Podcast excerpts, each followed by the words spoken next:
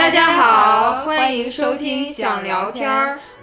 我是想回国过年已经想疯了的瑞娜，我是聊的七大姑八大姨都不敢跟我再八卦的杰西卡，我是天天不知道在忙些什么，但是总忘记跟爸妈打电话的大宁。嗯，非常符合我们各自的人设。不知道大家有没有听出来，我们这期想跟大家聊点什么？其实我们发这期的时候，已经快到我们这个农历春节最最重要的一个节日。嗯，对，而且今年的春节呢，可能是一个比较特殊的一个春节，因为这个疫情在反复，所以国家也是鼓励大家就地过春节，所以可能就造成了很多人想回家的回不去。不想在家过春节的也出不去，嗯，所以我们今天就想聊一聊春节过节回家跟家人的一些相处的一些话题。对，其实以前小时候啊，就新年真的是特别有气氛。嗯，你们有没有印象？我反正是都是提前一个多月就开始期待了。对，你知道小时候还有那种挂的日历，夜夜思，哇，那个时候真的是巨期待。最近几年，不知道你们大家听说没有，会有没有注意到啊？就是网络上每到这种过年前或者过年后，就会涌现出一大批那种表情包，嗯，或者那种吐槽帖，嗯。然后我之前还看了一个，就是一个特别漂亮的小姑娘，然后一个特别土的小姑娘，然后说从网红主播 Linda 到隔壁村小芳，只有一个春节的距离，嗯。是，我觉得现在这届网友越来越会自嘲了。而我觉得确实还挺现实的。我想想我自己每年回家的时候也是，就家里随便的那种破衣服一穿，然后就稀里哗啦的就天天在家晃，就跟在外面完全不一样，妆也不带化的。平时在社会上打拼是那种光鲜亮丽的都市丽人，一回老家瞬间变成村里的小芳，是 原形毕露的感觉。对，是。我还专门去微博搜了一下这个热点话题啊，我就好奇，我就输过年，然后它出来呢排名比较靠前的有那种过年见家长行为图鉴，过年回家相亲时的尴尬经历，过年回家后别人眼中的你。然后过年最怕什么？为什么越长大越不爱过年？其实春节大家说起来，小时候是一个可以休息休息，一年到头可以释放一下压力这么一个节日啊。但是不知道为什么，好像最近看这个网上这种风向，感觉好像这个春节反而变成了一个小型的或者中型的 或者大型的一个一个压力制造机哈。所以就有一个什么专有名词来形容这种人，叫恐归族，嗯，或者是年底综合症这种词出出现。嗯，其实我是很想问一下你们，就是因为我看现在也有一个蛮热的话题，说为什么年轻人春节回家待不了几天就想走？其实我是这样，你们会有吗？我完全不会，我在家待不够的那种，所以我就非常同情那些现在在国内被要求就地过年。就是想回家回不了的那种，就是我是非常觉得，哎，这种是挺难受的。对对对，所以你是回家之后跟父母相处或者亲朋好友相处完全没有任何问题？也不能说完全没有问题，就是我有个朋友，呃，他也有些亲戚，大家一聚会就是这种。你现在挣多少钱啊？你在国外做什么工作呀？开什么车呀？啊，那车呀，那车不行，就是赶紧换一个车，什么这种。然后什么时候结婚呢？还不要孩子呢？哎，反正就是连环追问，真的是把你所有不想听的问题全给你问一个遍。嗯。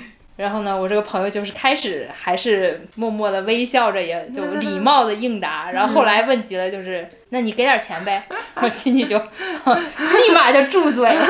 确实，你有这种亲戚，你是没有办法跟他友好和平的一块过年的。对，但是基本上我们家的情况就还好，就大家还是很欢迎我回家，然后跟他们团聚，而且你也很享受。对我还挺享受跟他们在一块儿的，所以我是非常想要回国过年的。嗯，Jessica 呢？是介于你俩中间，我是属于第一天回去，哇，好开心，好开心，什么家。务都不用做，然后就张着嘴准备被投食，然后就很开心。第二天，然后慢慢会开始有一些我爸妈看不惯的生活习惯出现，他们就开始念你了，就开始念。我我也可以说啊，好吧，对，可以。但有的时候你就会忍不住怼一下，嗯，有的时候就没怼好，我怼歪了就会不小心爆炸一下，嗯，然后基本上这种情况发生在第三天以后，嗯，所以就是大概第三天以后，你会有 想走的冲动吗？我倒没有想走，但是我是一向是那种来呀开怼啊那种，你知道吗？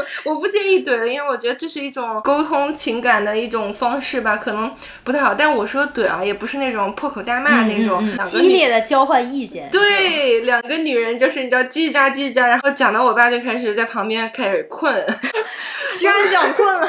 但我倒没有想疼，我是那种遇刚则刚的那种。那你会不会原地开杠？你会不会就是比如说在家待到第多少天，就是你的极限了？就是我再待就是要不行了，受不了的那种。嗯，其实我是觉得可能两个礼拜就是最多是比较好的一个时间段。过了两个礼拜以后，OK，我们不要再天天在家待了，或者走亲戚，找点别的事做。有可能我们出去旅游，那话题就打开就不一样了。battle 了两周也差不多了，你知道吗？就是该掰的已经都差不多了。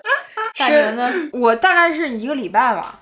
就一个礼拜就也不能说是极限，是我待完一个礼拜，是从我心理上来讲，我会有点想回到我原来的那个工作或者生活的城市去。我是觉得可能一个礼拜的陪伴对他们来说可能差不多了，我会是这样。但是如果说他们很需要我再多待一待或者怎样，我还是可以待挺久的。对，为什么呢？你爸妈是也比较佛系那种，也不太需要你在旁边，他们也他们其实蛮需要的。我我我感觉，嗯，尤其是像这种春节呀、合家团圆呀这种时刻，其实我是你像大学的时候就去别的城市读书，完了之后又出国待了这么多年，其实能这种长时间陪伴他们的机会很少。嗯，我爸还好，我爸可能。平时比较自娱自乐吧，能给自己找乐子。然后我妈是我能感受到她对我那种需要，他没有表现出来，但是我能体会得到这个时刻是他是需要你的，但是他又很怕打扰到你，就会有这种，所以。就是我回想起来，我跟我父母的关系里，我会觉得我做的很不够，因为他们确实是在我成长道路上给予了我足够的支持，足够的自由，我想干嘛干嘛，我想怎么选择我的生活，他们都足够的支持我。但是反观我自己，好像已经习惯了这种相处模式，习惯了他们无私的对你好，然后把这个事情看成是一个好像理所当然的一个事情。然后你的想法也是可能在跟父母相处的这个关系当中变得较为自私吧，就是总是会想自己想自己，但是可能很少或者说不习惯去站在他们角度想他们到底需要什么。嗯，哎，你很有意思，就是你能意识到这一点，但是你还是在想事情的时候，还是会按照自己的路线来。对，所以我是需要我要逼一下自己。就我有这个意识，已经算是一个开始吧。嗯，然后我得需要逼一下自己，养成跟父母经常打电话或者经常视频的这种习惯。但如果我不 push 自己的话，其实我是没有这个意识的。我可能。过了一两个月没跟父母打过电话，我也没啥感觉。然后直到有一天，可能我妈来问我，哎，今天过那个什么节，你也不知道，发个短信问候一下，我才知道，哦，哎，那个忘了忘了，然后 赶紧再道歉，然后打电话，然后再嘘寒问暖一下。因为可能主要原因是我从小没有养成跟我爸妈有这种比较平等的或者比较深入的交流的这个习惯，导致我现在跟我爸妈的沟通只能停留在一个非常浅的表面上。就可能就问一下你们身体怎么样啊？今天吃了什么呀？亲戚朋友怎么样啊？家里的表弟表妹怎么样啊？等这些话题都聊完之后，大家就会陷入一种 尴尬的沉默。然后我我也想多跟他们聊一下，然后在想，哎，该聊什么话题呢？然后我妈也很不想挂断电话，因为她也想再多跟我聊一下，就会有这种问题。我跟我妈也有过这样一个阶段，就是我刚离家去外地上大学的时候。平时每天都能见到，突然一下脱离掌控了，你每天也不知道他在干嘛，所以就会特别事无巨细的问你的一些细节，关心想知道。嗯，完了后面慢慢的，我们两方都意识到这个问题，然后我们就开始有意识的聊，就扩展我们的聊天话题。我妈也比较时髦，我妈看奇葩说，你知道吗？哦，你妈比我都时髦。是啊，对，而且我妈还听 podcast。哇，呃，你妈听我们的 podcast 吗？目前还没有让她知道，保密阶段。对，但是如果以后妈你听到的话，我是爱你的。以下所有不好的言论都不是针对你的。先打我预防针。对，我说在哪了？哦，对，我大概我是重度的播客爱好者，我听了大概有四五年。然后在去年还是前年的时候，某一天，我妈突然跟我说。哎，你听喜马拉雅吗？我说什么？你听喜马拉雅？你在听什么？然后他说，你知道吗？有个小说叫《三体》，特别好。他们现在搞的这个啊有声小说，就跟看电视剧一样，但是你不累眼睛，你不需要看小说，也不需要看电脑、看电视，你听就好了。然后我就震惊了，我说，我说妈。给你点个赞，太时髦了。是啊，好时髦。我是被他推荐，我才去听那个《三体》的那个那个有声书。嗯，然后就会有很多共同话题。我觉得是不是，如果父母能跟我们下一代不断的拉近这种距离，减少代沟，是不是大家回国啊没有那么恐惧？我觉得，就我们之所以会有那种回国的恐惧，可能也是因为一个是不知道跟他们聊什么，而且他们聊的永远是。结婚、生孩子、买房、买车，就这几个我们最不愿意谈的这些话题，怕尬聊。对，是。我们在准备这个话题的时候，然后我就收到了一个隔空催婚。好久没回家了嘛，上一次回家是给我奶奶家，还有给我姥姥家都装了一个那个天猫精灵，就是可以就是可以视频的那种，而且是我直接呼过去，他们就用语音就可以接的那种，就很方便。啊。当然这这里没有广告，如果广告广告爸爸要是听到了，就是来找我们，我们也是很乐意的啊。就反正还挺好用的，嗯。然后呼过去，然后正好我小姑在，她说：“哎呀，我就跟你聊会儿。”我说：“聊聊聊聊。”我这不是帮我说啊，我是帮你爸和你奶奶说。这么大了，是吧？婚也不结，国也不回，孩子也不生，是吧？你你爸那么喜欢孩子，然后这是我爸求生欲非常强，在旁边。我不喜欢孩子啊，谁说我喜欢孩子？都推卸。对，然后在旁我小姑说啊，你爸天天在这挺闲的，是吧？你生一个孩子给他找点事干。我爸说，我可忙着呢，我可不闲。非常逗，非常像说那种对口相声一样。反正就是，哎呀，一直在那跟我催来催着催着催着，然后我就只能礼貌而不失尴尬的微笑。好可爱啊，都不想做那个主催人，对，都不想被你烦。对对，在旁边默默的一边偷。听，然后还要一边把自己的责任摘掉。哎，对我之前我没结婚的时候，我妈也是主催我。一开始是非常有耐心的跟我妈讲，我说。我有自己的规划，我是有节奏的在推进这件事情的，你不要催，是不是？我们已经一步一步按部就班的在往那个方向去走了，你放心，肯定最后会结婚的，是不是？我会举一堆我身边表妹的例子，因为好多表妹她们结婚早嘛，然后又离婚了，然后后来又结婚了，又离婚了。我跟我妈说，你看看他们这个虽然快，节奏是快，但是不稳呀，结了离，离了结，是吧？我给你一步到位，我结了之后我就不离了，让你就是之后就省心了。然后我妈也觉得哦，心里放宽一点。我说我还举例子，就是我身边的好朋友，你看那谁谁谁，那谁谁谁，那谁谁谁，现在还没男朋友呢。你看我下一步就结婚了，你是不是这么一比较，是不是心里舒服多了？然后他又觉得 OK，在我这边他已经催不动了。我就以为他不催了嘛，他心情好了嘛，就就 OK 了，这个问题解决了。过了很久之后，我才知道他催不动我，之后他去催我男朋友的妈妈去。哇，对，其实他心里还没放下。嗯，人年纪大了之后会很固执嘛。你跟他说这些道理，他都懂，他也理解。但是 臣妾做不到。对我该催还是要催，我这儿催不动，我催别处去。嗯，你这块老豆腐他啃不动了，对对对，换一块啃。其实我们家也肯定会催的，但是我跟他们的交流方式就是啊，我都答应，就你们说啥我就嗯 OK OK 会，确实。确实到岁数了，嗯，应该结，应该结，应该结。他们说他们痛快，然后我答应了，我也痛快，就大家就非常 peace and love。那他们不会问说什么时候结？我说今年结，今年结，今年结，是吗？然后今年就过去了。去年就说今年结，你你这是叫啥？忽悠你干嘛？对，大忽悠。是 我们沟通方法就是就把他们当做小孩儿一样，说小孩儿不是糊弄糊弄不也就过去了吗？反正让他们高兴高兴就完了。因为我亲眼看着我表弟就特别爱跟老人家讲道理，跟我姥姥在那讲这保健品怎么怎么不好。姥姥你看这这这说了一车的话，然后姥 姥姥就开始跟他掰扯，哎呀这一老一小的那掰扯，然后就知道你跟长辈掰扯是没有用的，你跟他讲道理你也是说不明白的，他不如就给他糊弄过去，他也挺高兴，你也挺高兴的，只要不是原则问题，你就在家就待得住了吗？这个可能是过年回家跟父母或者亲朋好友相处的方法之一，就糊弄他们。但这需要一定的演技，你不觉得？你糊弄的还得真诚，是，要不然人一看就知道，哎，你在敷衍，并不能敷衍，因为你像说中国传统叫孝顺，对吧？啥叫孝顺？你得顺着他，你才叫孝顺，对吧？当然了，有一些父母可能他确实说了一些东西是跟你三观违背的，那你确实没办法顺着他。但是如果是这种催婚啊、催生啊、催你找工作啊什么的。你就答应他就行了，让让他也高兴。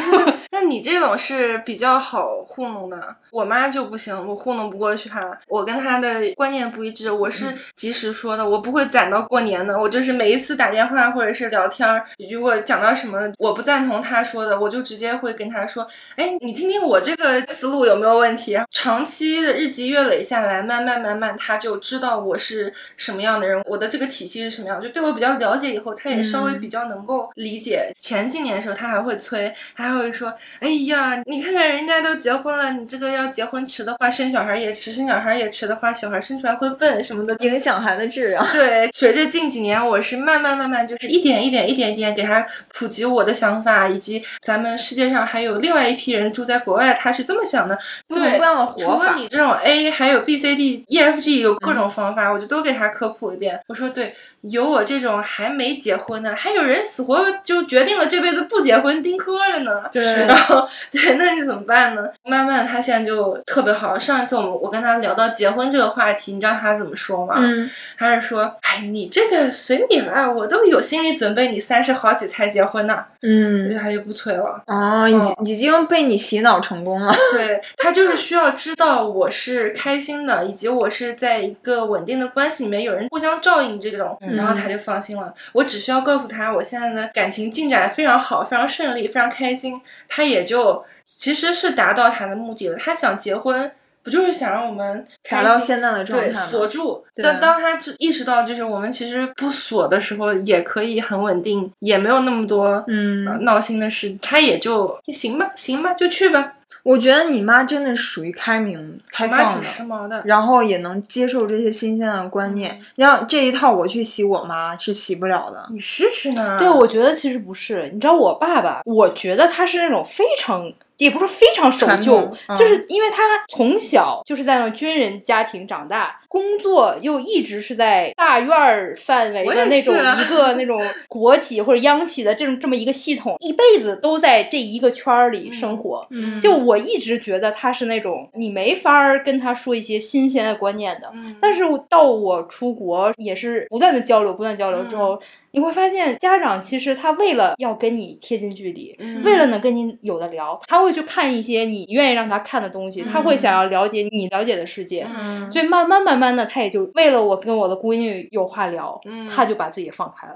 所以其实是他们是有成长的空间的，不要觉得家长是完全没办法跟我们交。好像是我出国以后第一次回去，最让我觉得震惊的就是。我爸在 KTV 给我唱了一首王力宏的《落叶归根》。哇！我说你怎么会听王力宏？是谁给你的勇气？梁静茹吗？然后，然后他说没有啊，这就是我们那个单位小孩儿，就年轻人都会，就是午休时候放的这些歌。他听的久了，他就直接就会唱了。爸爸妈妈们还是 挺爱学习，不服老。对。我是跟我妈聊的时候，我可能会推荐一些可能他们会喜欢的，比方说前一段时间不是那个都挺好挺火的嘛，而且又是个家庭剧，然后我就跟我妈推荐，我说你看这电视剧可火了，可好看了，然后她又跟我爸就都看了，然后有时候我们就就聊一些，但是你像这种奇葩说呀，或者这种这种奇葩说那个对那个标题不是什么几十岁以上请在年轻人陪同下观看这种节目，我可能就不推荐给他们了。你试试，万一你爸妈听完你们俩说，对，听完你们俩说这个，我觉得我也可以试试，推荐一些年轻人会看的综艺什么的，或者电视剧什么给他们看一下，说不定他们也就是为了能跟我有的话聊，他们也可能会去看。可能他们也蛮新鲜的，哎，也好奇你们这代人是看待这些问题是什么样的方法和角度。嗯，所以吧，小 tip two 是什么呢？就是多提供一些跟你爸妈能够深入交谈的一些话题，嗯，把你感兴趣的东西推荐给他们，让他们去看。对，嗯你们会看一些他们感兴趣的东西吗？比如说我妈就特别迷恋中医养生，她会一直给你发，是不是？嗯。嗯，你会看黄吗帝？内经一定要听，你会看吗我听的，所以你也很好，就你没有抗拒 他的那个那些东，西。我会说，嗯，好的。其实我本身就是不否定他喜欢这些东西，我也鼓励他去找到一些他自己的兴趣。我觉得只要爸爸妈妈不要给我们发谣言，什么这这这三个习惯，嗯什么就猝死，什么这种乱七八糟的这种糊弄老年人那那种东西那个我会想给他们对。讲一讲。就是如果是他们其他的这些东西，我觉得都 OK 的，因为嗯。确实他们这个岁数看的东西跟我们是不太一样，有的时候我们确实也不太感兴趣，嗯。但是否定他，他就会也很生气，而且他嗯推荐给你，肯定是因为他觉得好的东西，嗯，对啊，所以就是没错是我妈就。会特别会这种，她就是经常给我发那种中医养生的东西，然后就说每天要揉什么地方，又某个穴位是吧？之类的，然后我就说行行行，我揉。但是，一旦我要是哪天没有在那个心情上，或者是我耐心稍微差了一点，我说你这个我没时间揉，或者我说你这个啊。他就不开定他的心，嗯他会觉得你否定了我这个文章，你就是否定了我这个人，哦，他们会有那种被拒绝感，尤其是他们这个年纪，可能非常需要被肯定。嗯尤其是像我妈是去年刚退休，还在一个寻找自己退休后精彩人生和这个乐趣的这个阶段，她会特别需要被肯定。我给你看，我现在我跟我妈的聊天的一个嗯微信的背景，我自己做了一张图，还专门做了一张图提醒提醒自自己？对，你看读一下，就是说他只是太在乎你了，他只哦是想要注意力，他只是需要找个人聊天。然后这样，我跟他聊天的时候，有的时候想开怼的时候，我看了我就就压抑住了。瞬间就共情了，倒不是压抑。就像瑞娜说，就像个老小孩一样，换你去哄哄他就好了。啊，我觉得你真的是中国好女儿。我是比较羡慕，就是像你们这种能跟父母聊这么长时间天儿，哪怕是吵起来，我也觉得挺好的。我觉得最可怕的是。我跟我爸妈没有话题聊，这个就是会越来越陌生。我觉得我跟我父母关系有一点像那种最亲近的陌生人的这种感觉。嗯有的时候他们并不知道你心里是怎么想的，你也不知道他们心里怎么想，但是彼此又知道他们可能是你在这世界上最亲近的人。嗯就是有时候想想也会有点儿有点儿心酸。我觉得我确实是在这方面做的挺不够的。所以找话嗯题其实挺重要的，培养一些共同的爱好。嗯我觉得可能也是因为我们跟家长离得也比较远，然后包括像可能有些听我们播客的小伙伴们，他们也是在另一个城市工作什么的，也是跟父母的距离越来越远，然后那你可以讨论的话题就越来越少。而且你不得不说，我们这个时代发展太快了。你说我们在做这些行业，跟他们解释起来，那能说上好久，就才能把他们大概说懂是什对么，。基本上我现在每一次给我姥姥打电话，然后或者说我每次回国，她都要问、你那个工作到底是做什么？你们写东西在哪儿发表吗？我说也不发表，那你们靠什么挣钱呢？姥姥可操心了，每一次我说姥姥，你看的那些骗人的文章都是我们这种人写出来的。那他更担心 了，这个骗子团伙。姥姥说哦，那你挣得多呀。你这种特别好给老人辟谣，你知道吧？他们给你下次发那种标题党耸人听闻的文章，你就说姥姥这种东西都是我编出都是我来的。编的。你可别信。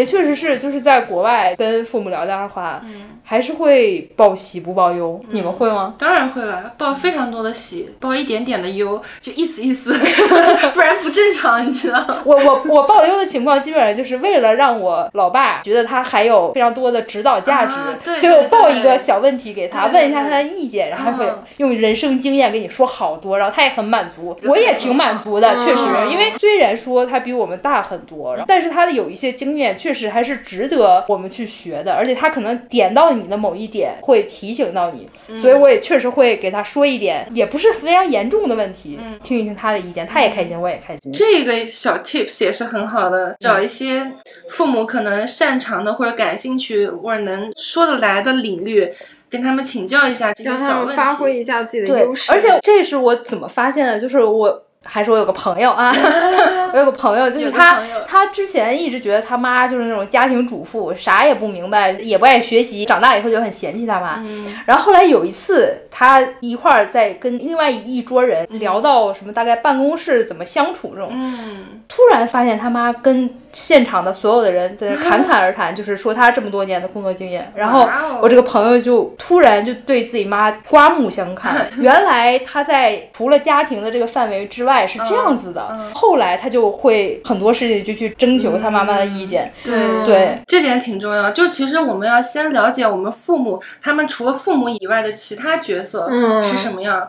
我妈是因为之前一直是 HR 嘛，工作方面问题我都会听听她的意见。嗯，虽然她很多经验是基于国内的，不太能够直接搬过来，但是偶尔还是能够激发到你的一些灵感。嗯，我们上面一期节目应该特别鸣谢大轩的妈妈，提供的背景资料支持。是可能都是一些油盐酱醋中总结的经验，嗯也可能会启发到我们，因为毕竟我们人生经历没有那么多嘛。但这个就需要我们有非常大的耐心，对这很重要。你得耐得下去听他那些不适用于我们的那些废话，然后你才能听到偶尔的那些精髓，他们才会能感受到哦，我是有在耐心的被听到，我是个有用的人。哎，对我现在就感觉，就是其实父母跟子女的关系就挺奇妙的。你有没有发现，父母在你眼中的这一面，可能跟他们在他们擅长或者他们工作、他们朋友面前那一面是完全不一样的。完全不一样。然后你在你父母面前的这一面，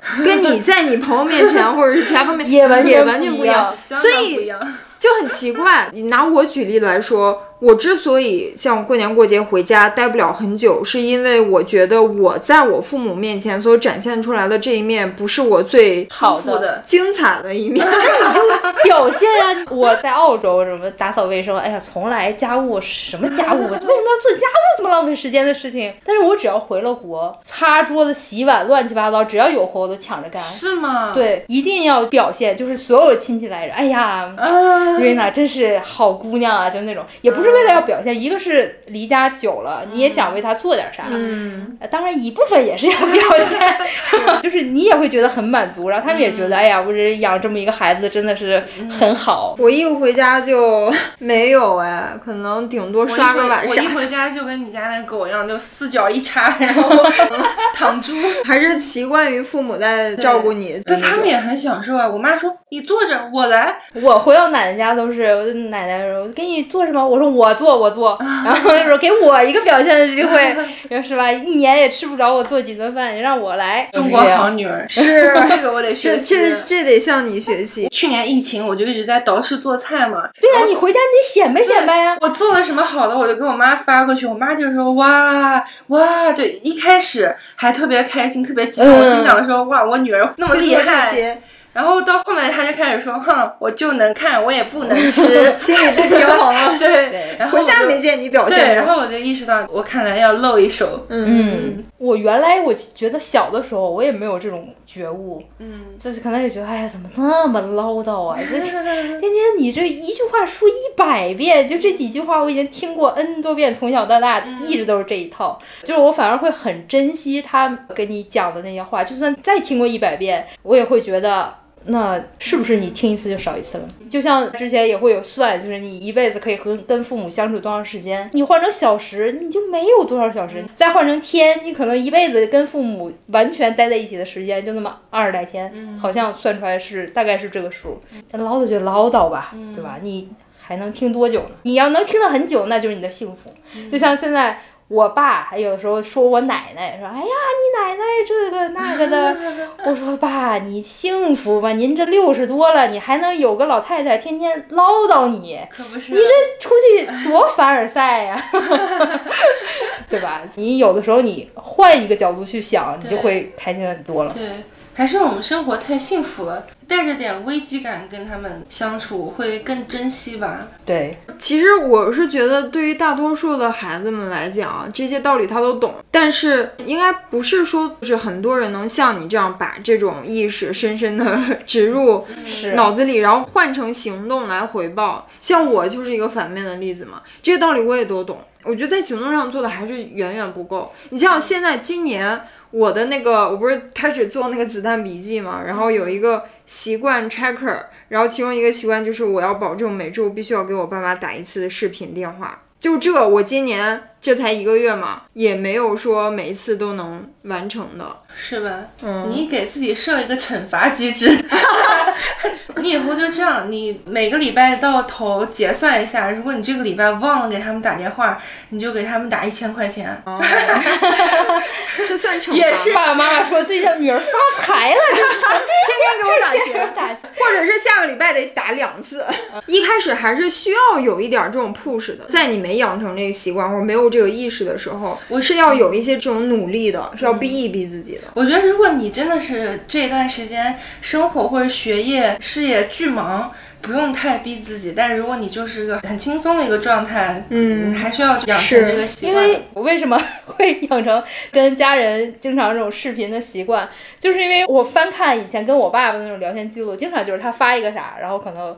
看到了，但是当时在忙别的，然后好久之后才回他一下，对，然后等到后来我去给他打电话，他过好久也不回，就我就会很担心，然后我就觉得说，哇塞，这怎么了？出什么事儿了？身体不舒服还是他在忙什么什么的？我就会突然意识到，他们在听不到你的任何信息，就像现在我也不发朋友圈，他们也不刷小红书，他们也没有微博，那他完全收不到你的信息的时候，他会有多担心？是。道理都懂，但是真的要等到有一刻你。共情了以后，你突然一下子你就顿悟了。我最近的一个例子就是我跟我妈吵架是什么？去年澳洲发山火的时候，嗯，然后微信上全都是那种文章嘛，新闻，然后写的就很夸张，可能说不定还有你们的，不好意思吓唬了各位父母，是我们的问题。跟我妈吓的，然后就转发，然后就说你怎么样？你还好吗？都成那样了，就是那些图片很吓人嘛，都是黄的天，他以为你周围都是火，对。他以为我蹲在火中间那个火坑里面，然后当时因为的确还没有蔓延到悉尼内陆，然后我就说啊没事儿，这个每年夏天都会有，大概就在山区烧一烧，今年就是比较严重一点，更干一点。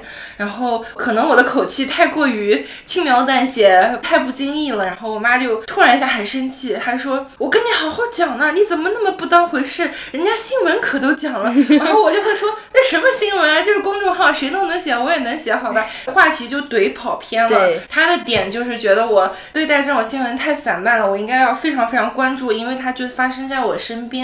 然后我是觉得其实还没有那么严重，尤其是你在现场，你知道是什么情况，对你更清楚。那那你可不是就是跟他轻描淡写。那如果你跟他讲的特别严重，那他可岂不是要吓吓疯了？这个就是导致了当时我们的一次大吵架。完了，你知道什么时候是共情回来了呢？嗯，就紧接着三月份疫情。爆发，我看到了国内的那个新闻，我就转发回去，我说你怎么回事？现在疫情什么情况了？你有没有洗手？你有没有买口罩？你有没有什么？然后我就开始给他灵魂拷问三连发，发完了以后，我就突然觉得有点似曾相识，哎，怎么风水轮回到我这儿了？对我突然一下就共情了，就他当时的那个心情、心情、心理是什么样子的，然后他期望的是什么样的回答，我突然就共情了。哎，那你后来你妈有没有轻描淡写的回啊？什么都事儿都没有。肯定是啊，那你有没有跟他说大火的时候我就是这么回你的，你就不满意？你看现在完全就是这样的对话，所以当时就原地和解了。哦，原地和解。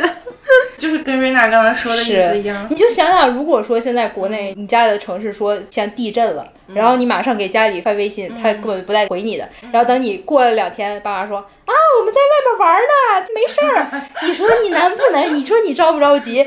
所以就是你不如你多给他汇报汇报，那他也觉得看着你确实也没啥事儿，我也就不在那瞎操心了。后来我跟我妈就约法三章，在山火那段时间，我是每天都给她发，至少发一条短信，给她更新一下到底是什么情况，以及我是 OK 的，我周围什么事都没有，我每天都会给她发这么一个。有的时候她会回我，有时候她就不回了，因为就是我就发的是今日更新冒号什么什么什么，你知道，然后她就 OK 了，就达成了一个契约，让双方都把心放到肚子里那样。其实这些争吵的根源都是因为彼此太关心对方了，对，嗯，以及这个距离带来的失控感。对，嗯这个故事告诉我们什么呢？就是就事论事。如果你们俩根据，比如说像我说的山火这件事吵架，就就这件事情制定一个双方都能接受的一个呃解决方案，不要就是滚雪球一样，一个一个滚一个，一个滚一个，滚到最后就是你不爱我，你不爱我，就那个样子。你跟你妈吵架跟跟男朋友吵架的感觉一样，你看，然后 就是要针对这个事情解决了，解决了完事儿，就直男一点儿，在这种对对对而另外就是，如果说在可能会产生这种你跟父母要争吵的这个事件的时候，再让自己的那个 ego 或者情绪稍微放放下来一点，一点嗯然后想一想，哦，其实他的出发点是因为关心你，嗯是因为爱你，你的出发点也是因为同样的问题啊。那你们现在争吵又是为了什么呢？可能就好了。你看说的头头是道的，我们过两个月来家访一下，听听有什么改变。有没有什么改善？对。When you come back home all the lights are out, and you're getting used to no one else being around. 我妈最担心我的是，我当时上学以及刚参加工作的时候，我住的特别远嘛，我住在 Coogee，、我那个 bus 不直接开到家门口，是停到那儿，然后还要走一段黑漆漆的山路，我要是你妈，我也担心。是吧？对啊、我去过你那个地方，真挺吓人的。我而且我经常是怎么着？我回家了之后，我的第一个动作是放下包，立马去洗个澡。然后我妈在那儿等着呢，她知道我在路上嘛，嗯嗯嗯她等着到到家没到家呀，给我发了好多短信。结果我在洗澡，我回来之后，我都洗漱完了，都可能过了半个小时啊，看到了啊，回复她一下，我妈就 一开始是很生气，后来他就习惯了。是那他也是说我能不能先到家跟我说一声？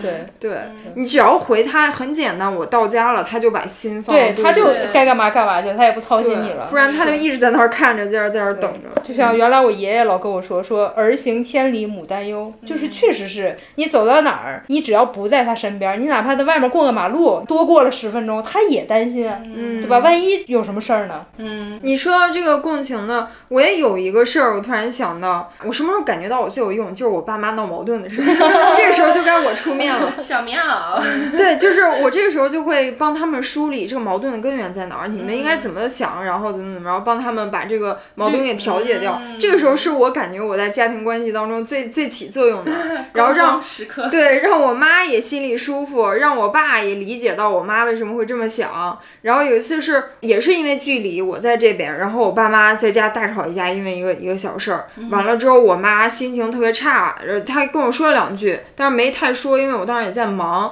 然后后来我妈就离家出走了，也不是离家出走，就是 她就是去别人家或者去哪儿遛弯儿，疏散一下这个烦躁的心情什么的，就是散散风儿。然后我就联系不到我妈了，给我妈打电话，她也不接，呃，问我爸，我爸也不知道，他也在外面，然后他也在散心，然后我就问了我妈各种朋友，他们都联系不到我妈，我就心想完了，坏事儿了，是不是出什么事儿了？就开始各种、各种想象，我又想象我妈在这样一个不开心的、抑郁的情况下，如果路上再遇见个什么事儿，她是在这种情况下出事儿的话，我就会更难受。嗯，后来直到我妈的一个好闺蜜联系上我妈了，跟我说啊，放孩子放心吧，你妈没事儿，在哪儿遛弯儿呢，她这手机没电了。后来我妈回家之后就又给我回复，然后说没事儿，我才把那个心放肚子里。就是那是唯一一次因为这种远距离让我对我妈产生了这种很强烈的这种危机意识。然后我就想，哦，她她之前无数个夜晚都是这么度过的。对我其实还挺少，就那一次，我可能要多共情几次就好一些。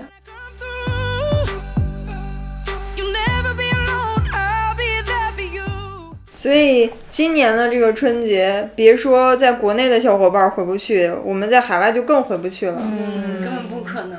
那你们打算今年春节怎么尽孝跟父母？今年过节不收礼啊，收礼就收脑白金。我们没有接任何的广告，没有。就买点小礼物吧，买礼物也是这我们这种本身远距离的外地外国打工仔维系一些感情的小方法，就告诉他们，就哎，我们一直有在想着你。嗯，而且网购不是我们年轻人的领域吗？那我爸妈其实到现在也不会网购，然后我就跟他们说，如果你们需要什么，跟我讲，淘宝啥都有，然后直接给你寄到家里。那他们会跟你说他们缺什么吗？还是他们就默默的答应下来，但也不会问你？很少跟我讲。就是可能我得主动问他们，我问我妈，你那抹脸的是不是用完了呀？然后可能我给我妈买的比较多的，还真的就是护肤品，因为她也不研究什么这品牌那品牌，然后这水了那乳了，她都不懂嘛，我就比她懂嘛，所以我就直接一手包圆了，然后跟她指导说这个是水，这是第一步，完了你先洗脸，洗完脸抹水，抹完水抹精华，精华完了抹乳，然后我妈就经常说，哎，你能不能买一罐儿这 全包的三合一？对对对，不用这么多步骤的。然后前段时间她有点迷上那个在家唱家庭卡拉 OK，你知道吧？那个什么那个唱吧什么乱七八糟的那个，然后就给他买那个唱 K 的那个话筒。他现在可能也玩腻了，也不唱了。像我之前就是因为我每年过年都是回国嘛，但是我说我奶奶过生日，我每年都会送她花。然后我就发现，就是女人，你别管再大岁数。只要接到花，就他嘴里说：“哎呀，这么浪费钱。” 但是不知道多喜欢，就抱着花，然后各种照相，然后再会放在家里一个那种小角落，放很久很久，一直放到那花完全不能看了才会扔掉。然后后来我就知道了啊，原来他们也是喜欢这种小东西的，虽然他会觉得你浪费钱，但收到是真的很开心。开始之前是送那种捧花，然后后来也送过那种盆花，然后也送过那种就是仿真花，反正他们就都很开心。我还给我妈送过那种永生花。啊，对对对对对，不会凋的那种。嗯，之前就是我奶奶家那边，他们洗手其实是没有热水的，因为没有跟那些打通。对，然后后来我就就一直说，哎呀，你奶奶是什么关节炎什么手的什么腱鞘炎，然后突然一想，哎。那不然就装一个那种台下那有那种小的小厨宝，很简单一个东西，然后装在上面，一开水龙头就有热水，然后就给他们买了一个，然后到家，然后预约了那些安装的人。每年冬天就一一直夸，哎呀，我孙女给我买了一个这个，然后而且就出去跟别的老太太也会炫耀，我就会觉得特别开心，因为其实你就花了那么一两百人民币，就送了他一个你觉得没什么大不了的东西，对，然后他们就会开心很长一段时间。其实送爸妈礼物主要还是就是你平。时要多留心他们缺什么，因为你问他，他们真的是会都想不到。对，我不缺，呃，现在都有。对。其实买什么东西不重要，重要的是你买的这个东西是不是体现了你有真的在关心他们，是不是他们真的需要的？对，他们哪怕是最后这个东西，比如说没有真的起到那个作用，或者是因为一些原因，他们也是感受到那份心意了。嗯，这就是我们需要，我们觉得这个是礼物的意义。对，不在于这个礼物是贵还是便宜，最重要的是你买礼物这个行为背后展现了你对于他们是一个什么样的感情。就像我们平平时朋友之间。或者是呃爱人之间送礼物一样，我收到礼物的时候，我最喜欢和感动的是听他给我讲那个背后的故事，他是怎么想到要给我送这个礼物的？他去逛的时候是脑子里面是怎么在想着我可能喜欢，可能不喜欢，就这个过程是是我觉得特别有心的这个。对，要展现出来你真的是用心。我跟你们说，我现在每一次回国，我带我的大箱子里面的一件衣服都没有，全是 A two 的那个成人奶粉。然后各种各样的保健品，反正就是澳洲一些算是特产吧。然后也是回到家，然后就各种分，哎呀，每一个只要跟我聚会的那些亲戚什么的，大家都有的拿。你确实也花不了你多少钱，别人可能也不需要你这个东西，但是他们拿到就会觉得，哎，你看国外带回来的，你也是确实想着他们的，那他也没有白疼你。这种每次都是，哎，你不要再带了，国内都买得到。但是我跟你说，我带了这么多东西回去。就有一个东西是每个人最后都说，哎，你下次要么再带点儿，就是那个就是 A two 的那个成人奶粉，是千万不要管你爸妈说什么，不要带，不要带。怎么着也带点你稍微 稍微意思意思的礼物，是因为他们不要你带你想给他们的，你想硬塞给他们的东西，其实他们也是开心，而且他们也有一些面子问题。如果他们不需要的，他们可能分给他们的亲戚啊、朋友啊，到单位发一发。你看我闺女从国外背回来的巧克力，对，也很开心嘛，是。吧？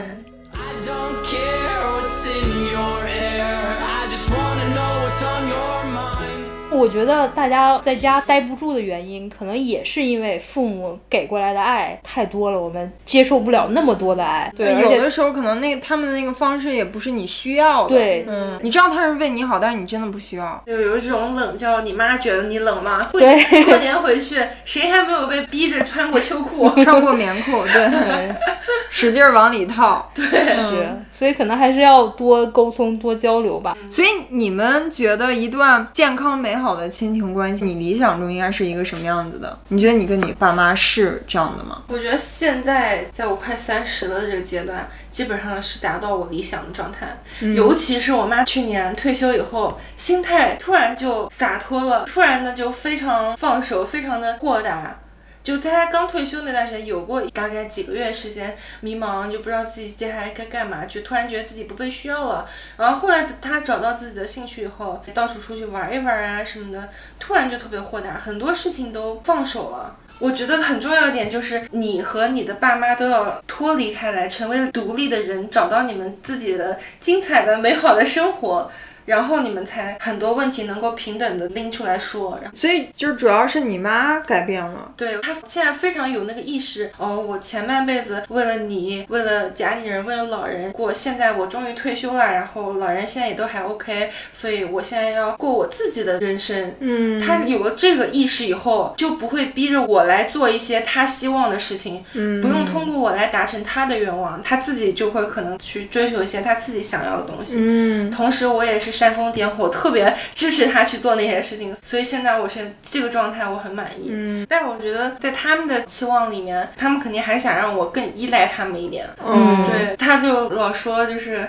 太独立了什么的，嗯嗯，他们肯定特别希望我是经常天天发朋友圈那种人。是哇，这都不算。我跟你说，我有个朋友，有好几个朋友，他们的父母会看他们每天的那个微信步数。我妈也有一段时间，就是你知道吗？就是看今天为什么走那么少？你是不是又不运动了？你在干嘛？你在干嘛？然后今天走的多了，今现在疫情这么严重，你们去哪儿了？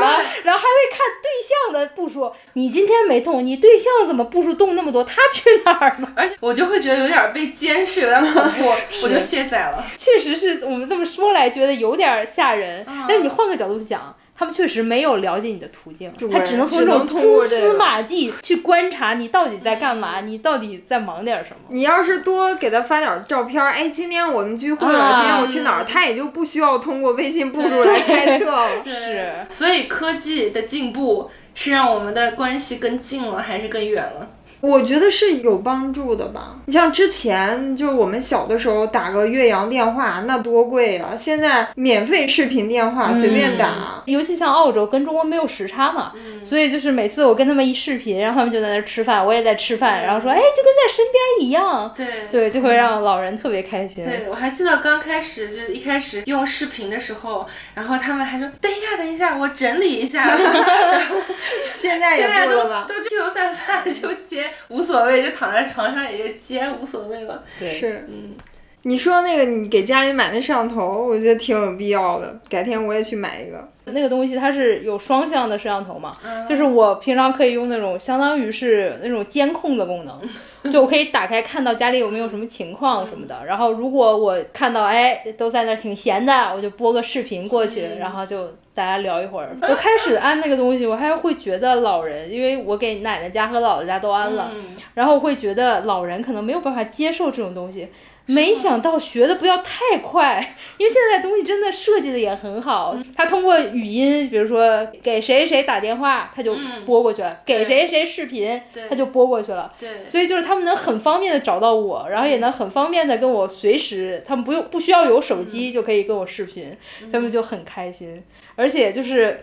这个东西对我来说，我用了以后这么长时间，我觉得最有意义的就是之前，因为我爷爷在去年的八月去世了，然后在他去世的大概前一个礼拜，我还用摄像头看到他跟我奶奶在包饺子啊，而且我还特别就是我觉得，哎呀，这好好好看，现在你可以截图吗？我把它录下来了。啊，后来我就每次就是看到这段视频，然后就觉得，哦，又难受，然后又觉得还好把它录下来了，还好有这种记录，要不然你在海外那么久回不去，你真的不知道哪一眼就是你最后一眼了。就是在他去世的前一天，我还通过摄像头看了他们，但是我没有。就是跟他直接说话，因为好像他不太舒服什么的。后来就觉得这种科技的这种能让你多跟家里产生联系，其实是一个非常好的方法。云陪伴，对，肯定是比不上实际的人在的陪伴，但是有比总总比没有好。对，能对话的时候，对他们来说是个安慰。然后他们有一天不在了，对我来说，这些记录也是一个安慰。嗯，我还有一个问题啊，我挺好奇的。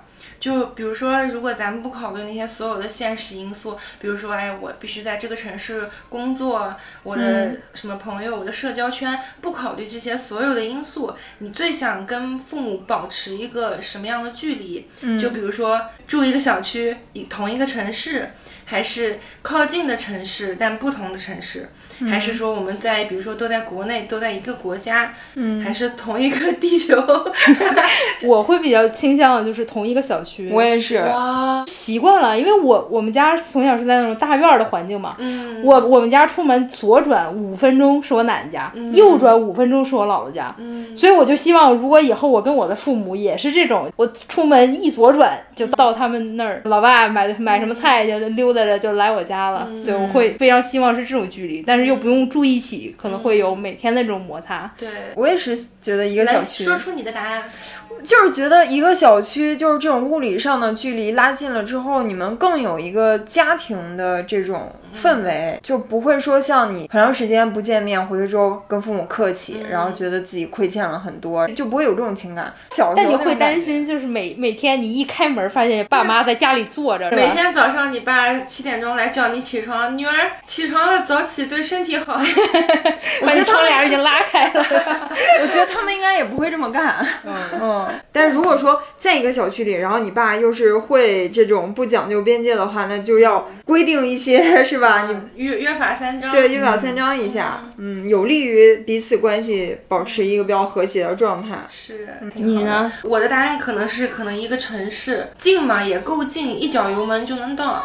然后远嘛，其实也是能保像你说的保持一个边界感，所以我们现在都没有达到那个理想的，都是最远的，在一个地球，还好有这些科技产品。对。总结一下，我们今天聊的就是春节怎么去跟父母或者亲朋好友相处，可能最主要是怎么跟父母相处。不管你今年过年有没有机会回家，没有办法回家要待在自己工作的地方的那些小伙伴，就通过这些远程的线上的方式去跟父母保持一点关系。不管线上线下，就多找一些共同话题，哪怕共同追一个剧，或者是多给他们安利一些你喜欢的，可能他们也会喜欢的。对，可能也就是看一些，就是他们可能也会感兴趣，比如说那种什么年代剧啊，什么那种谍战片啊，家庭伦理的。通过那些剧啊，也可以聊一些家长里短之外的话题，加深一下对彼此的了解，这样也是可以避免一些。对，希望大家过年就不要再那么难受了，然后过一个喜庆祥和的春节。对，大家都是互相爱着对方，对不对？有这种矛盾争吵的时候，多想一想彼此的出发点是什么。对，嗯，就事论事，不要把它上升到那种两代人敌对的那种状态。嗯，不要上升为对彼此的攻击。嗯，如果有什么矛盾，最好是当场就解决了。咱们就约法三章，就是你往前走点儿，我也往前走点儿，咱们找一个折中的方法来共同去实施一段时间，看看有没有用。嗯，是吧？当然说是这么说，我们也知道做起来不容易，还是要 push 一下自己。对，就不如就从今年春节试试吧，试试这个方法。我们自己也。努力，对，行。那今天很开心和大家聊一聊我们如何平安有爱的、和平的和家人亲人共处。那喜欢我们的朋友不要忘记订阅我们的频道。